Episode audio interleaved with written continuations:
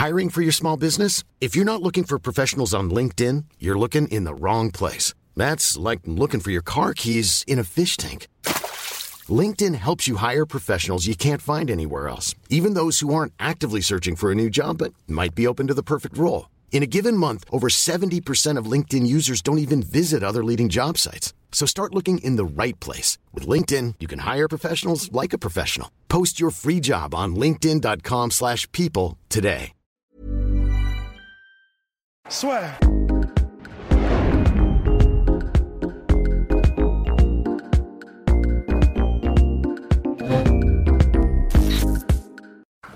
Bonjour à toutes et à tous, bienvenue dans le podcast La Sueur avec Aldric Cassata. On vient de passer euh, bah, une bonne partie de la journée ensemble là. On a visité tout un tas de choses, tout un tas de.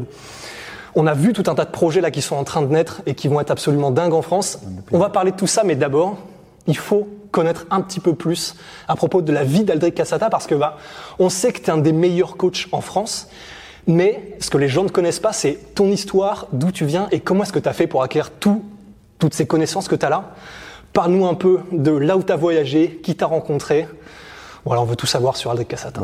Ok, t'as remarqué que j'avais pas 20 ans, donc ça allait être très compliqué. Donc d'abord, bonjour à tous. Je suis pas très rompu à ce genre d'exercice, mais on va essayer de faire ça de façon concise et précise. Euh, j'ai démarré ma carrière euh, il y a très longtemps, puisque c'était en 2005 ou en 2006, ma carrière de, combattant de MMA. Euh, j'ai eu la chance vraiment d'être assez rapidement guidé quand même vers les vers les, les, vrais le savoir institutionnel du MMA puisque j'ai rencontré très vite Christophe Midou qui est un pionnier et qui m'a tout de suite orienté. Qu'on à une connaît époque, parce que c'était aussi un des coachs de Georges c'est Saint-Pierre. ça, c'est lui qui a formé Georges et, et Derek Gauthier, Xavier Alaoui et bon nombre de combattants du, du Québec francophone. Et si tu veux, on, était, on, est, on est à cette époque, pour les, ceux qui s'en rappellent un petit peu, dans une époque un peu pride euh, au Japon où le, la lutte est pas très très présente, où le MMA, il est plutôt un MMA un petit peu euh, showbiz avec euh, des strikers, des catcheurs, des trucs, Des trucs freak comme shows, ça. Et ouais. c'est vrai que quand tu, tu transposais ça par rapport à un entraînement, ben, tu pensais pas forcément à la lutte, pas forcément à l'optimisation physique, aux catégories de poids, parce qu'il y en avait très peu. Et d'avoir rencontré tout de suite Christophe, qui m'a mis un petit peu, euh, il m'a dit regarde plus l'UFC que le Pride, euh, regarde pourquoi. Et, et puis c'était des, des, des combats qui étaient moins intéressants parce qu'il y avait moins de spectacles, il n'y avait pas les stomp kicks, il n'y avait pas les rounds de 10 minutes et compagnie. Mais c'est vrai que ça m'a fait gagner beaucoup de temps parce qu'il m'a tout de suite fait intégrer euh, cette fameuse lutte qui était importante dans, le MMA, aussi bien le MMA des années 2000 que le MMA d'aujourd'hui. Et j'ai pu comme ça m'aguerrir techniquement avec un petit temps d'avance par rapport à ce qu'on connaissait du MMA euh, en France. Donc tout a commencé à cette période. J'avais un passé qui était euh, très karaté. Kempo, karaté Shidokan, toutes les, les formules de percussion qui étaient intéressantes à une époque où le pancras euh, n'existait pas. Et tout de suite, du coup, je me suis mis à la lutte et au jiu-jitsu brésilien. Alors, je suis resté euh, en France quelques années parce que je, je pensais, et je le pense toujours aujourd'hui pour les gens qui, qui vont, que ça va inspirer, que c'est pas la peine de partir à l'étranger sans avoir acquis des bases. Je veux dire, et puis, je parle d'une époque où il n'y avait pas de ceinture noire sur les tatamis euh, de jiu-jitsu brésilien, il y avait très peu de combattants professionnels. Donc, il y avait un besoin de, de devoir s'expatrier parce qu'on manquait de connaissances. Il n'y avait pas de cage, il n'y avait pas de, de salle d'entraînement comme celle que j'ai eu la chance de te faire voir aujourd'hui. Mais euh, donc, je suis parti à l'étranger quelques années plus tard. Mais dans un premier temps, j'ai essayé d'acquérir des bases solides en jiu-jitsu brésilien, en lutte et en boxe anglaise et en boxe pied-point. Une fois que j'ai pensé que j'avais une, assise suffisamment solide pour me permettre de, pouvoir voir ce qui se ferait à l'étranger et d'étudier, d'acquérir des, connaissances supplémentaires, le- le- les premiers pays où j'ai eu la chance de partir grâce au karaté, c'est les pays de l'Est, la Russie, la Lettonie, la Lituanie, euh, parce qu'il y avait pas mal de, de karatékas qui basculaient vers le MMA, comme euh, Kestutis Smirnovas et pas mal de, combattants de cette époque. Et il y avait des organisations, il y avait une ligue de Shidokan de karaté qui était euh, professionnelle et qui il y avait deux rounds de karaté, deux rounds de boxe taille et deux rounds de MMA à la fin. Et c'était ça avec ça que tu faisais tes armes parce qu'il n'y avait pas de pancras, il n'y avait rien de tout ça euh, dans cette époque. On va me traiter de dinosaure, euh, mais il n'y avait pas tout ça. Donc il fallait s'expatrier pour tout ça. Donc j'ai pu découvrir un petit peu le sambo. J'ai envie de dire le vrai sambo, pas que je dénigre ce qui se passe en France, j'y suis jamais allé. Donc euh, ce serait vraiment maladroit de ma part de dire euh, qu'en France il n'y a pas de niveau. Je sais pas ce que ça vaut le, le sambo euh, français entre guillemets, parce qu'il y a peu de clubs et on n'en a pas dans la région.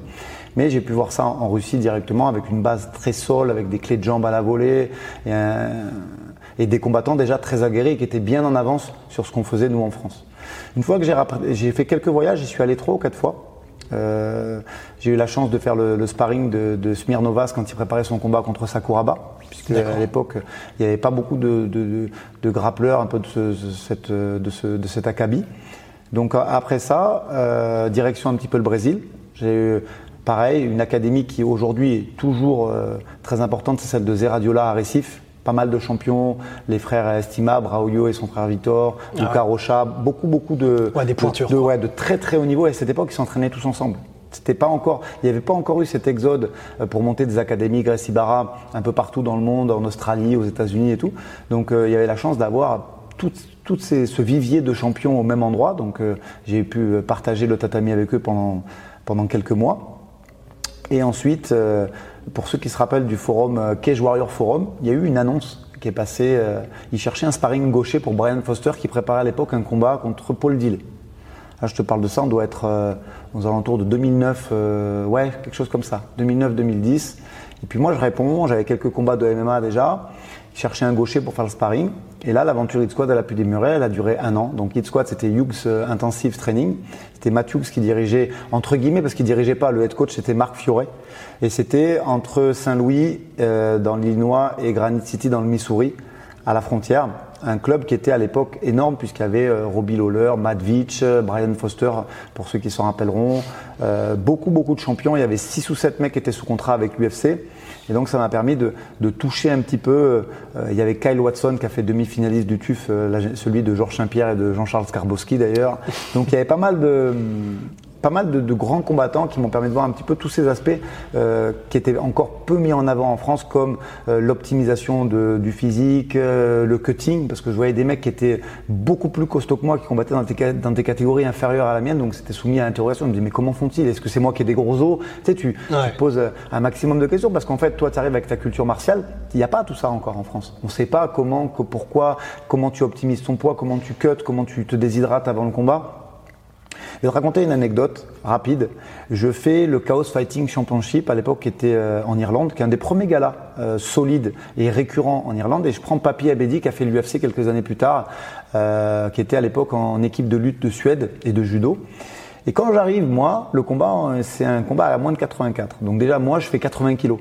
Mais dans mon entourage, parce que Christophe, il, était féru sur la technique et plein de trucs, mais il était poids lourd lui à l'époque. Et donc il, les catégories de poids, tout ça, il, il maîtrisait pas comme aujourd'hui. Donc il me dit on le fait, c'est bien, on y va. Donc nous voilà partis avec Christophe Midou euh, en Irlande. Et en fait, quand j'arrive à la peser, on me dit ton adversaire n'est pas encore arrivé, il est au sauna. Mais aujourd'hui, ça va faire rire tout le monde. Mais moi, je me pose la question, je me dis mais pourquoi? Qu'est-ce qu'il est parti faire au sauna tu vois? Et je vois cette, pour ceux qui l'ont vu à l'UFC, puisque Papi Abedi, il a pris euh, des grands noms de, de l'UFC euh, par la suite, mais il arrive et je vois une, masse musculaire énorme. Hein. Et je vois ce mec, bon, ok, on verra demain. Et le lendemain, il était encore plus costaud, quoi. Le lendemain, lui, il avait dû regonfler, je sais pas, il devait faire 90 kilos. Puis moi, j'étais avec mes 80 kilos. Mais puis, le, bon, j'ai perdu à la décision. Euh, même pas, je me suis fait arrêter à la fin par l'arbitre, mais tu vois, c'est une anecdote, mais difficile de, maîtriser tous ces aspects. Et là, on est en quoi En 2007, quelque chose comme ça, tu vois, ou 2006. Donc, euh, tous ces aspects-là m'ont demandé d'une de, compréhension, savoir comment ça se passait. Ça m'a permis très tôt de, me rendre compte que ce qu'on avait en France, il fallait aller chercher un, savoir euh, euh, supplémentaire. Un, petit peu après mon année aux États-Unis, euh, j'ai eu la chance. Il y avait Ayato Sakurai, qui est un grand, grand, grand combattant, qui est surnommé Mac, qui était en train de, pas de, de, prendre sa retraite, mais qui était en train de se réorienter. Aujourd'hui, il est chiropracteur. Au Japon, c'est un petit mix en fait entre les kinés et les ostéos. Euh, ce métier, il n'existe pas vraiment en France, mais il existe aux États-Unis et au Japon. Puis euh, il, a, il, a, il passait ses examens pour se réorienter et en fait, il avait besoin de donner des cours. Donc j'ai eu ça, c'est vraiment un privilège, euh, le privilège de, de, pouvoir fréquenter le, le Mac Dojo euh, et celui de Tokyo et celui de la préfecture d'Ibaraki qui a 40-45 minutes euh, en, en train. Donc j'ai pu m'y entraîner, j'ai pu euh, faire quelques entraînements avec euh, avec Sakura et en tant que sparring et donner quelques cours là-bas. Donc c'est des souvenirs. J'en suis fier en plus parce que euh, je pense que quand tu veux faire quelque chose, il faut se donner les moyens de le faire. Et, et voilà, fréquenter ces salles, voir un petit peu comment c'est le MMA à l'étranger et surtout ramener des, des sources d'inspiration pour pouvoir gérer tes training camps et gérer l'entraînement routinier de ton équipe. Ben, je, je, prends un petit peu de, de tout ce que j'ai vécu là-bas et j'essaie de composer aujourd'hui l'entraînement du Boxing Squad et du Maccabi, puisque je, suis head coach des deux, j'ai cette chance. Et ça me permet de, je puise un petit peu dans tout ça, tout en essayant de réactualiser un petit peu, parce que le MMA c'est un sport jeune euh, qui évolue sans arrêt et les techniques qui existaient euh, elles existent toujours, mais les techniques des années 2000, ben, aujourd'hui il y a des contres, il y a des autres façons de les amener, puis il y a des autres façons d'y répondre. Donc c'est un, sport qui est en constante évolution et, et tu peux pas rester assis sur ta chaise toute la journée parce que ça va tellement vite que tu te retrouves très rapidement, pas démodé, mais, mais il faut évoluer en même temps que le sport évolue. Et c'est pour ça d'ailleurs que, en gros, tu développes tout cet écosystème que tu es en train de développer là. C'est déjà parce que, comme tu as été voir tout ce qui se fait ailleurs, bah déjà, évidemment, de toute façon, depuis une vingtaine d'années, le sport, il évolue de façon, enfin, c'est fulgurant. Mais en plus de ça, comme tu as cette expérience de un peu partout dans le monde, tu vas, c'est ce que tu vas faire, essayer d'apporter toute cette connaissance dans ce que tu vas développer là, tout le complexe. Et quand tu vois ce qui se fait en France, qu'est-ce que tu, qu'est-ce que tu voudrais apporter, qu'est-ce que tu voudrais faire que tu as peut-être vu ailleurs et que tu veux développer absolument ici parce que tu ne le vois pas encore en France euh, Déjà, j'aimerais euh, rendre hommage à une personne, c'est Fernand Lopez, parce que euh, moi, j'avais un petit peu, pas des, pas des réticences, mais c'est vrai que je pensais pas qu'on pouvait euh, intéresser des chefs d'entreprise et des investisseurs dans notre activité du même. Je voyais ça encore comme un sport un petit peu euh, euh, rebelle entre guillemets. Et c'est en discutant avec Fernand que j'ai compris qu'on pouvait réellement monter un projet structurel avec des investisseurs, avec des, des entreprises qui sont là pour t'épauler et pour mettre des moyens à ta disposition. Et, et ça, euh, j'espère que Fernand il le verra parce que je le pense sincèrement. Après, euh, moi j'ai toujours voulu un petit peu copier le modèle euh, du football. Pourquoi? Parce que en France c'est le sport le plus structuré. Après les Américains, ils avaient déjà, au Hit Squad, il y avait une antenne médicale, une antenne de récupération, un préparateur physique. C'était du, même au Brésil. Hein, pourtant, ils n'ont pas tout à fait les mêmes moyens, mais il y a déjà, ils ont déjà cet écosystème d'une équipe professionnelle. Après, moi, ce modèle, je voulais vraiment le transposer, le comparer au football. Aujourd'hui, les footballeurs, ils ont des visites médicales récurrentes. On, surveille tout ce qui se passe, on optimise euh, individuellement euh, chaque joueur. Et je voulais ramener ça et, et c'est pour ça que je, depuis dix ans que, que j'ai fondé le Boxing Squad, j'ai essayé de ramener petit à petit un petit peu euh, des gens du, du monde de, de, la médecine, des gens du monde, pour ceux qui l'ont vu ou qui le verront, Jérôme Vollerin, le préparateur physique qui a un doctorat en sciences du mouvement, des gens comme le docteur Brizy qui sont médecins du sport, des gens comme le docteur Collet qui sont biologistes, et, et toutes ces, ces, ces, ces, compétences mises euh, en, ensemble, et eh ben ça te permet de pouvoir gérer une équipe professionnelle. Et les athlètes, il faut les prendre et collectivement, et individuellement. C'est-à-dire qu'aujourd'hui, le Boxing Squad, c'est une équipe professionnelle d'une quinzaine de combattants, mais ils combattent pas tous en même temps. Donc, on fait un entraînement de l'équipe des compétiteurs tous les jours. Euh, d'ailleurs, c'est au Maccabi que ça se passe. Et quand un combattant tel que Manon Fioro, tel que Hassan Endam, tel que Axel Sola prépare une échéance ou Ilyes Giroud prépare une échéance spécifique, il se sort un petit peu de ce groupe et on rentre dans un, dans un camp d'entraînement qui va durer 6, 7, 8, 9 semaines, spécifique à la tête où il y aura son sparring, on va avoir des thèmes bien précis en fonction de, de ce qu'on va chercher à développer comme compétences et du game plan qu'on aura essayé de mettre en place. Le tout avec un suivi médical. Mais souvent, quand je parle de partenariat avec, euh, avec des complexes tels que l'IM2S à Monaco, les gens ils voient que le côté euh, soin. Mais c'est pas que le côté soin. Aujourd'hui, l'IM2S, c'est la possibilité de faire des tests de l'effort, c'est la possibilité de voir un petit peu où on est d'un point de vue physique, euh, en préparation physique, on dit la VMA, tout ce qui est euh, volume euh, d'oxygénation. Donc, c'est surtout voir où il en est, où on va et à combien euh, est-ce qu'on estime le seuil de progression. Et toutes ces choses-là, aujourd'hui, on peut les encadrer, on peut les piloter dans une préparation vraiment complète sur neuf semaines. Parce que c'est ça qui, en fait, depuis qu'on parle, depuis le début de la journée, qui m'a impressionné le plus, c'est qu'en fait, j'ai l'impression que tu veux vraiment quelque chose que tu ne vois pas forcément encore au niveau où toi tu voudrais l'amener, mais c'est clairement d'amener une touche scientifique, mais vraiment quelque chose de ultra carré et comment dire, qui sera baqué par tout un tas d'études, tout un tas de recherches, et amener ça au MMA. Tu parlais tout à l'heure de la déshydratation et que sur le fait que tu voulais justement développer, avoir des connaissances extrêmement précises sur euh, comment est-ce qu'on, enfin, le sauna, pourquoi, dans quelles conditions, est-ce que le bain chauffant, etc. Et ça, cette démarche scientifique est vraiment extrêmement précise sur absolument tout, eh ben, c'est quelque chose qu'on n'a pas encore. En France, il y a encore beaucoup de, entre guillemets, de, de bro science, un petit peu partout dans le monde aussi, mais et ça, c'est quelque chose que toi, tu, tu, tu, voudrais changer et tu voudrais quelque chose où on ne, on ne peut plus, entre guillemets, euh, laisser de place au hasard ou laisser de place à quoi que ce soit. Moi, ma conception de, de la situation, je vais, on, reprend la boucle et on démarre par le, par le combattant parce que c'est de là que ça démarre. Et, et on va partir d'un point de vue, moi, il y a je reprenais, j'écoutais un, une interview de Nicolas qui était d'ailleurs chez vous et qui parlait. Il disait ouais Nicolas Haute, on va le citer. Il disait ouais chaque coach il peut se former euh, d'année en année. Il n'est pas obligé de tout faire d'un coup. On essaie de déguiser ses compétences. Moi, j'ai la chance de travailler avec des gens comme Jérôme Vollerin, comme des médecins. J'ai pas besoin d'aller euh, trop trop chercher dans leur secteur de compétences parce qu'ils sont déjà euh, sachants. Ils ont déjà une maîtrise, un savoir. Donc là où j'ai essayé de développer mon savoir, moi, c'est dans ce qui n'existait pas. Je te parlais en off du cutting. Aujourd'hui, il y a très peu d'études sur le cutting. Il y en a quelques-unes, mais en termes d'analyse de performance, de à quel moment ça devient dangereux, à quel moment l'athlète il va être en danger, à quel moment l'athlète il va perdre en termes de performance euh, euh générale, que ce soit en force, en endurance, il y, a, très très peu d'études là-dessus. Donc on a essayé, grâce à Jean-Philippe Collet, de, faire des prises de sang, de regarder un petit peu, après une petite déshydratation, une plus grosse, de voir un petit peu euh, les, pertes et les carences qui étaient gérées par ça, de voir de quelle façon on pouvait, un athlète pouvait avec une 24 ou, 35 heures de récupération derrière, ne pas être trop fatigué le lendemain de l'entraînement. On a essayé de, quantifier un petit peu tout ça. Et, là, où moi j'ai poussé vraiment le, mon travail de, formation, c'est de comprendre au niveau psychologie. Parce que tu as beau essayer de, faire progresser un athlète euh, en préparation physique, les, progrès ils vont être petit à petit. Je veux dire, un athlète, tu le mets en préparation physique sur un cycle de 2, 3, 4, 15 semaines, on va essayer, ça va gratter 2%, 3% de performance. Donc si cette performance, parce que la situation elle est anxiogène pour lui, qui stresse, il perd 15% de ses capacités juste avec le stress, ben, c'est pas que tu as tout fait pour rien. C'est que le petit gain qu'il y a eu en termes de préparation physique, il va être euh, caché et masqué par le stress que ça va générer parce que pourquoi il va stresser? Tu as deux solutions. Ou le combattant, il n'est pas fait pour ça, parce que euh, il faut pas se le cacher, il n'y a pas tout le monde qui est capable de gérer une situation anxiogène comme celle d'un combat.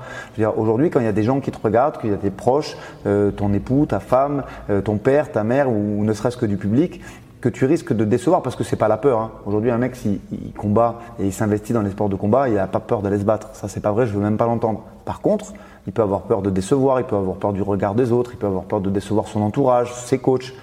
Et, le stress, il va, il va aller dans ce sens-là. Et si la situation, eh bien, il la connaît pas, il n'est pas sûr de lui, parce qu'on n'a pas vu ses performances euh, d'endurance, parce que la cage dans laquelle il s'est entraîné, ben, il n'y avait pas de cage tout simplement. Et le souci du détail, on doit le pousser jusqu'à avoir si possible, hein, une cage de combat parce qu'il aura fait sa préparation physique là-dedans, parce qu'il connaîtra ce bruit, c'est significatif qu'il n'y a pas euh, sur un tatami, parce que et, et, l'important c'est ça. On a répété. Je veux dire, aujourd'hui les Américains ils disent pas combattant, ils disent artiste martial. Donc tu vas te produire. Il faut que tout ce que tu vas faire durant cette semaine où tu vas prendre ton avion, aller préparer ta perte de poids, gérer la conférence de presse, le face-off, le jour de repos qui précède le soir où tu vas combattre, la causerie, le moment où tu vas croiser ton adversaire dans l'hôtel, tout ça, ça doit être vu euh, par le coach qui doit en avoir parlé. Tu sais, on va peut-être croiser ton adversaire plusieurs fois. Euh, tu sais, euh, on va arriver, on va commencer à préparer. Euh... Hiring for your small business? If you're not looking for professionals on LinkedIn, you're looking in the wrong place. That's like looking for your car keys in a fish tank. LinkedIn helps you hire professionals you can't find anywhere else, even those who aren't actively searching for a new job but might be open to the perfect role. In a given month, over 70% of LinkedIn users don't even visit other leading job sites. So start looking in the right place. With LinkedIn, you can hire professionals like a professional. Post your free job on linkedin.com slash people today. Ton, ta perte de poids, ça, tu vas pas le manger. Et donc aujourd'hui, il faut que l'athlète, il n'y ait aucune surprise. Tout soit géré, c'est pour ça que le rôle du coach ou de l'accompagnant, il est aussi très important. Il ne doit pas prendre de décision dans, cette semaine. Il faut que sa tête, elle soit, elle soit concentrée et, focus sur le combat et on ne doit pas lui dire, il doit même pas réfléchir à ce qu'il veut manger. Tu dois, tu dois piloter, bois, fais, va, mange, viens avec moi, repose-toi, regarde un film, viens, on va marcher un petit peu. Et c'est à toi de prendre des décisions à sa place pour que juste son attention, elle soit focalisée sur le combat sur ce qu'il a à faire et que les, surtout les situations qu'il va vivre, elles soient du déjà vu. Il sait qu'il a déjà fait le poids, il sait que quand en début de semaine il est à 80 kg, bah, il sera à 77 euh, le vendredi, il sait que perdre un kilo et demi au sauna, c'est pas très, c'est pas très compliqué même si c'est fatigant et que, encore une fois, ça doit être réservé à des athlètes de haut niveau qui sont férus euh, à ces pratiques et pas au tout venant. Et pour ceux qui veulent s'en servir pour perdre du poids, ça marche pas parce que dès que tu as bu, tu as repris le poids. Donc c'est pas la peine d'essayer pour préparer l'été 2021, euh, euh, ça ne marche pas. Et, je pense que plus une situation elle est déjà vécue par un athlète, moins le stress il a de chances de s'instaurer dans sa tête et il va être à l'aise comme s'il était euh, à l'entraînement. C'est la démarche, moi, que, j'ai entreprise. j'ai essayé d'orienter le côté psychologique aussi de, de, la préparation de combat. Mais du coup, ça veut dire, par rapport à ce que tu disais, un athlète qui, entre guillemets, a priori, n'est pas fait pour ça, est-ce que tu penses que ça, le fait de faire ça, ça peut c'est pas le rendre fait pour ça, mais en tout cas, t'enlèves tellement de données qui sont euh, hasardeuses, etc., que tu peux le mettre en confiance suffisamment. Clairement. Et puis, si tu lis, euh, il y a pas mal de biographies d'athlètes de très très haut niveau qui te disent qu'ils ont eu énormément de mal à gérer ces, Mike Tyson, Georges Saint-Pierre.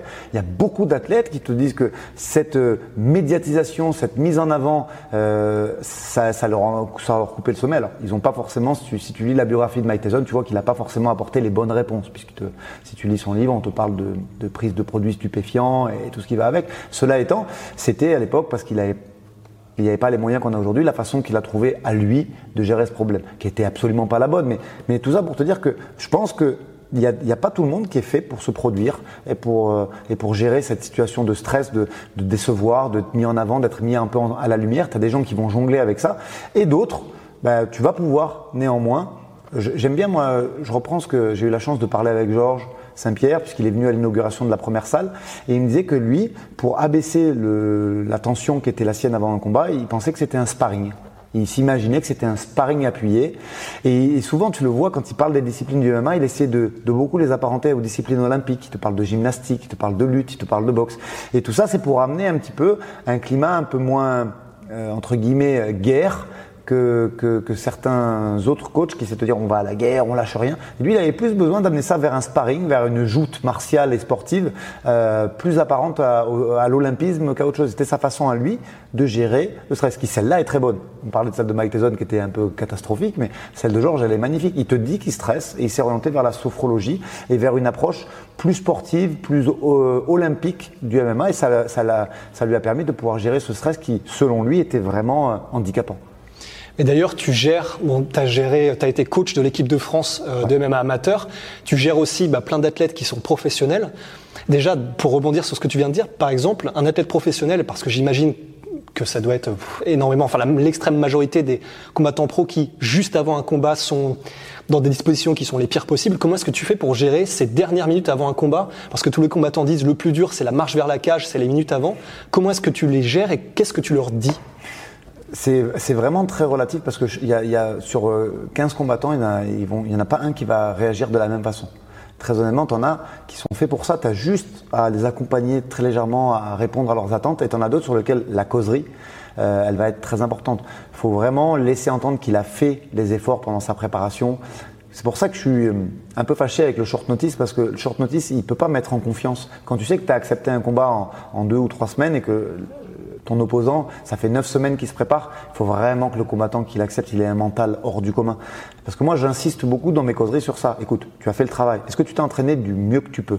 Oui, tu as fait les efforts. Eh ben alors ça va bien se passer sur le travail, ça paye. J'essaie beaucoup d'argumenter là-dessus parce que euh, je pense que ça rassure, c'est des mots qui rassurent. Si tu sais que tu as fait le travail correctement au fond de toi et que tu n'as pas triché pendant ta préparation, euh, les Américains, ils aiment bien dire euh, train hard, fight easy, tu vois, mais c'est vrai. Et c'est, je pense, le meilleur moyen d'essayer de rassurer un combattant, c'est de lui dire, ok, tu as fait le travail. On, on était là pendant deux mois, tous les jours ensemble, tu es venu, tu t'es donné, tu t'es investi dans ta préparation, ben, les, lauriers, tu vas les récolter ce soir.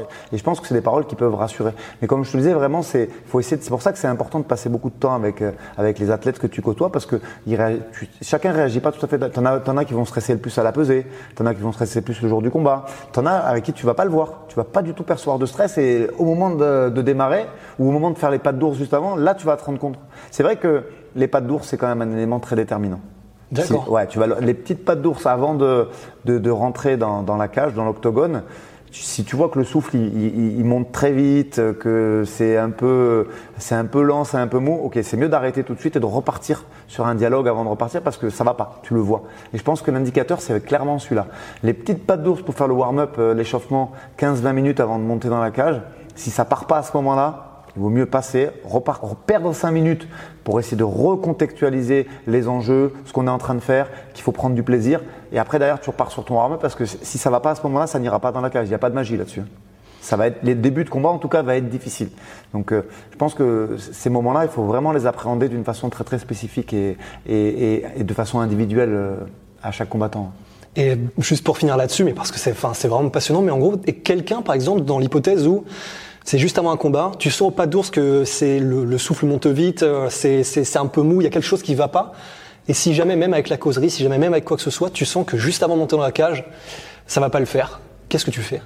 Alors, il se reconnaîtra, on va faire une petite dédicace à, à Sofiane, parce que euh, Sofiane, il a démarré le MMA super tard, il a démarré le MMA à une trentaine d'années, et quand même aujourd'hui, Sofiane Boukishou, il est, il est Cage Warrior vétéran, il est Ares vétéran, et pourtant il est il y a des combats où, ça n'allait pas du tout. Alors on a, on a fait euh, des causeries, on a fait du, du, on a essayé de choquer un peu mentalement, on est même passé par un petit choc physique.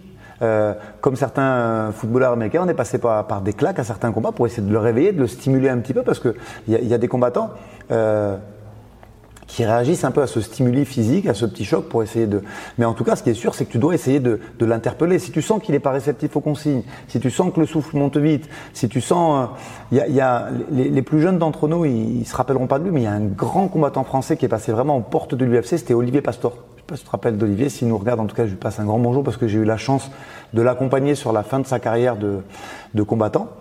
Et lui, il l'a demandé systématiquement c'était pour lui un rituel avant de rentrer dans l'octogone ou dans le ring parce qu'il a combattu également euh, beaucoup en, dans les pays de l'Est où c'était encore le ring. Il demandait son petit stimuli physique, la petite claque qui le.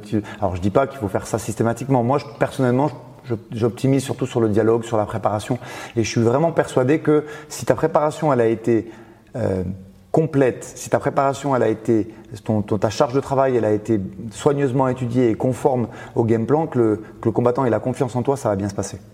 Même s'il réagit un petit peu plus difficilement au stress, s'il a fait le travail, qu'on a tout orienté, que le combat se passe tel qu'on l'a imaginé également, le combat il va bien se passer. Cela étant, Olivier, il aimait beaucoup ça aussi. Ça, il avait besoin de ce petit choc un peu à la rugbyman euh, d'avant d'avant combat pour se mettre dedans, pour se pour se stimuler un petit peu, pour partir comme il disait lui à la guerre. Lui, il avait besoin de cette expression justement plutôt que que de, penser au côté sportif et martial de, de du MMA quoi.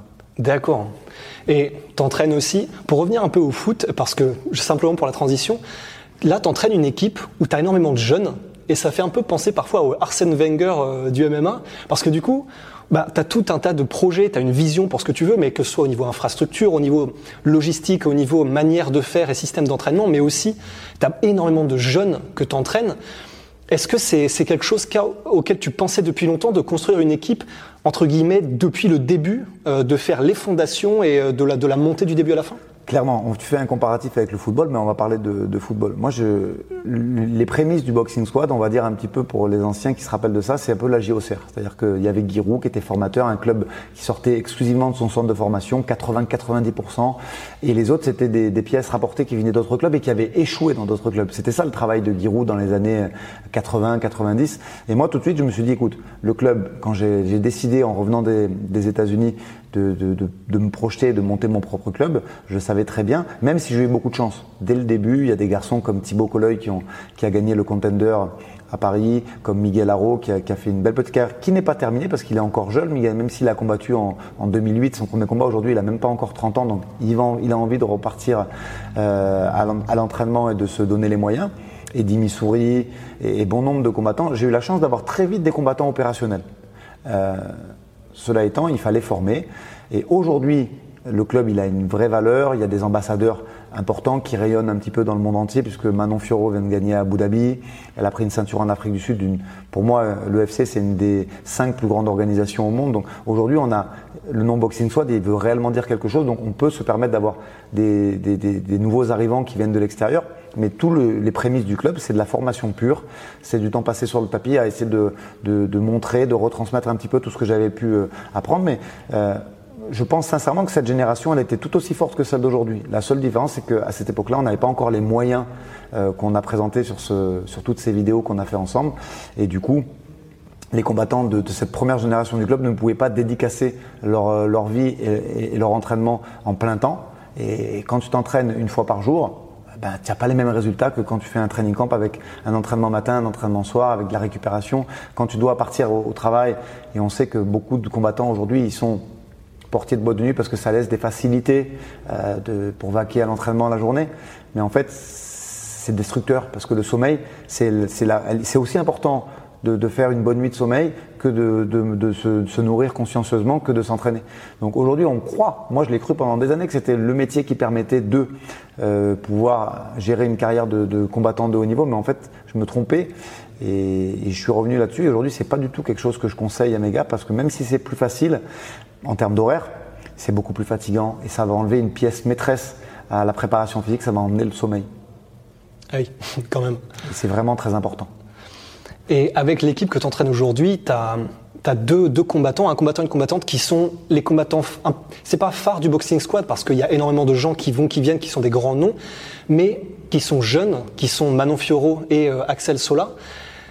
Clairement, euh, les deux sont, euh, comment dire, bah, Axel Sola a été numéro un mondial pound for pound amateur du MMA. Manon Fioro, elle est en train de tout éclater. Elle a été championne du monde amateur. Elle est en train de tout éclater là à l'EFC. C'est quoi tes objectifs avec ces deux combattants et comment est-ce que tu veux construire Parce que clairement, tu n'as pas envie de les rusher. Qu'est-ce que tu veux construire avec eux et jusqu'où tu veux les amener? Bah, Maintenant, très clairement, aujourd'hui, on peut euh, légitimement euh, l'avoir sur le rooster de l'UFC très vite. Moi, je veux encore qu'elle fasse un combat parce que son dernier combat, il m'a énormément plu. Euh, contre Corinne Laframboise, qui est une grande combattante, qui était championne du monde de grappling. En plus, moi, je voulais voir un petit peu, euh, depuis le temps qu'on travaille la lutte et le grappling, comment elle pouvait se, comporter face à une fille qui est championne du monde. Ça s'est très bien passé. Elle a pris le dessus, elle a pris des, des, positions au sol. Euh, mais on n'est plus très loin en termes de réglage. Maintenant, elle commence à avoir l'expérience. Moi, j'en voudrais un dernier euh, c'est celui qu'elle va faire en septembre si tout va bien, parce qu'avec le Covid, il y a quand même encore beaucoup de choses compliquées, surtout que là, c'est peut-être une Mexicaine, j'ai un peu peur du transport et tout. Cela étant, euh, aujourd'hui, avec sa, sa cote de popularité à l'UAE, ils veulent vraiment la faire combattre, donc je suis, serein là-dessus. Et après ce combat, on verra un petit peu ce qu'il est lieu de faire, mais clairement, faut faut afficher ses ambitions, et l'objectif, c'est que maintenant, intègre très vite le rooster flyweight de, de l'UFC.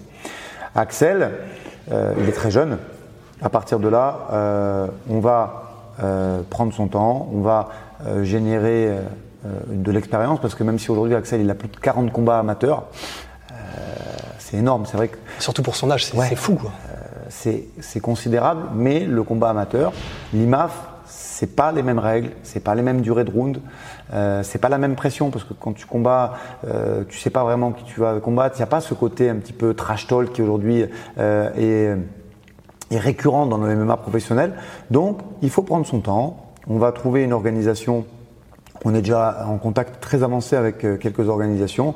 On va, je pense, euh, avant la fin de l'année, afficher euh, les ambitions d'Axel qui sont de, performer en professionnel et de prendre son temps. Et, une fois qu'on aura moi, je pense que pour euh, la catégorie d'Axel, qu'on n'a pas encore fixé parce qu'il est encore jeune, on va voir un petit peu maintenant euh, sur quel euh, poids on va le, situer sur l'échelle professionnelle. Mais je pense qu'il faut pour Axel une dizaine de combats pro pour pouvoir intégrer l'UFC. Donc on verra si on fait ça sur trois ans, trois ans et demi, mais je pense que raisonnablement, il faut opter pour, pour cette durée pour qu'il soit prêt, qu'il puisse performer euh, au maximum et qu'il soit à la quintessence de son savoir, de son physique et de son expérience. Je pense qu'il euh, faut, il faut, il faut s'orienter sur cette base-là. Parce que dit combat pro, il sera encore hyper jeune, même après dit combat pro. On est, on est à même pas 25 ans. On est, on est euh, d'ici là, j'espère, parce qu'Axel, il a démarré très très jeune. C'est vraiment la génération qui a démarré à 13 ans. Donc ça veut dire que tu peux spéculer sur un combattant qui soit aguerri en boxe, ceinture noire de jiu-jitsu brésilien, qui ait une lutte correcte. Euh, là, oui, tu peux aller frapper euh, fièrement euh, à l'UFC et présenter ton combattant et, le roadster qui va avec, parce que il est complet et il aura une expérience importante. Puis 40 combats amateurs derrière, même si c'est pas les mêmes règles, c'est la gestion de la pression, c'est la gestion de la performance. Et ce sera, je pense, euh, l'outil maximal pour performer à haut niveau. En plus, il aura vu tellement de styles différents que difficile d'être surpris. C'est pour ça que moi, je suis très très partisan de l'IMAF parce que euh, ça permet vraiment à un combattant de s'aguerrir euh, sans cette épée de Damoclès qui est le Sherdog, de dire ah, mhm. si je perds, tu vois. Et ça leur permet de pouvoir générer des styles différents parce qu'aujourd'hui, malgré tout, selon le pays, euh, que tu as en face, c'est pas les mêmes, pas du tout les mêmes styles. Il y a des pays qui sont plus orientés euh, pied-point, plus anglaise, d'autres plus lutte. Donc ça permet de, de, se faire un bagage. Et moi, je recommande vraiment, s'il y a des combattants qui nous regardent, qui n'ont pas encore fait ce passage en professionnel, prenez votre temps. Tout ce qu'on nous a dit, c'est faux. Aujourd'hui, à 30 ans, on est encore en très très bonne forme. Puisque tu sais, il y avait beaucoup un petit peu sur les premiers ouvrages des années 90-2000 et c'est resté en idée reçue. On te dit, ouais, la carrière d'un sportif, c'est de 20 à 30 ans. On sait aujourd'hui que c'est totalement faux. D'ailleurs, tu regardes, je crois qu'il n'y a pas un champion de l'UFC qui a cet âge-là aujourd'hui. Mhm. Donc, euh, euh, tu vois, euh, les poids lourds qui viennent de s'affronter, Step Miossis et Daniel Cormier, on dépasse les 40 ans quasiment pour les deux. Donc c'est vrai que c'est spécifique aux poids lourds. Cela étant, aujourd'hui, la quintessence euh, d'un combattant, elle est à entre 25 et 35 ans. Donc mm. il faut prendre son temps, il ne faut pas vouloir tout de suite euh, arborer un Sherdog, il faut euh, performer en amateur, générer de l'expérience et après passer professionnel et laisser une équipe dirigeante compétente gérer une carrière parce que le combattant, il doit pas. J'en vois encore beaucoup qui disent moi je cherche moi-même mes combats, je fais. Non, il faut s'entraîner, et penser qu'à ça et avoir des gens qui vont euh, prendre les décisions là-dessus à sa place pour que l'esprit soit focalisé sur l'apprentissage de la vie de combattant parce que c'est un sport qui est vraiment complet et qui demande beaucoup, beaucoup, beaucoup de, d'application et, de, mise en avant tous les jours et beaucoup de compétences. Donc il faut laisser quelqu'un prendre des décisions, avoir confiance en cette personne et avoir l'esprit uniquement orienté vers l'entraînement. Parfait, ce sera le mot de la fin. Bah, merci beaucoup merci Aldric. C'était vraiment un plaisir en tout cas. Impec. À bientôt.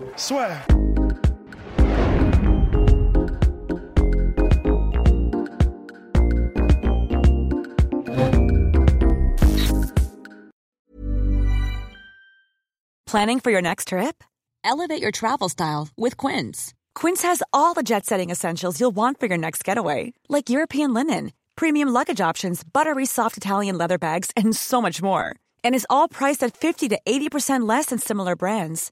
Plus, Quince only works with factories that use safe and ethical manufacturing practices. Pack your bags with high-quality essentials you'll be wearing for vacations to come with Quince. Go to quince.com/pack for free shipping and 365-day returns.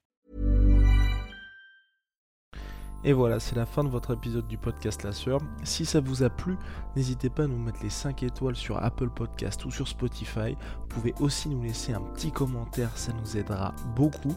Et si vous voulez aller plus loin avec nous, vous tapez La Sueur sur toutes les plateformes ou sur les réseaux sociaux, vous nous trouverez. Et là, vous nous écoutez très certainement en audio. On est aussi en vidéo sur YouTube, mais également sur Snapchat. Là encore, vous tapez la sueur et on sera là. Merci de votre fidélité et à très vite pour de nouvelles aventures.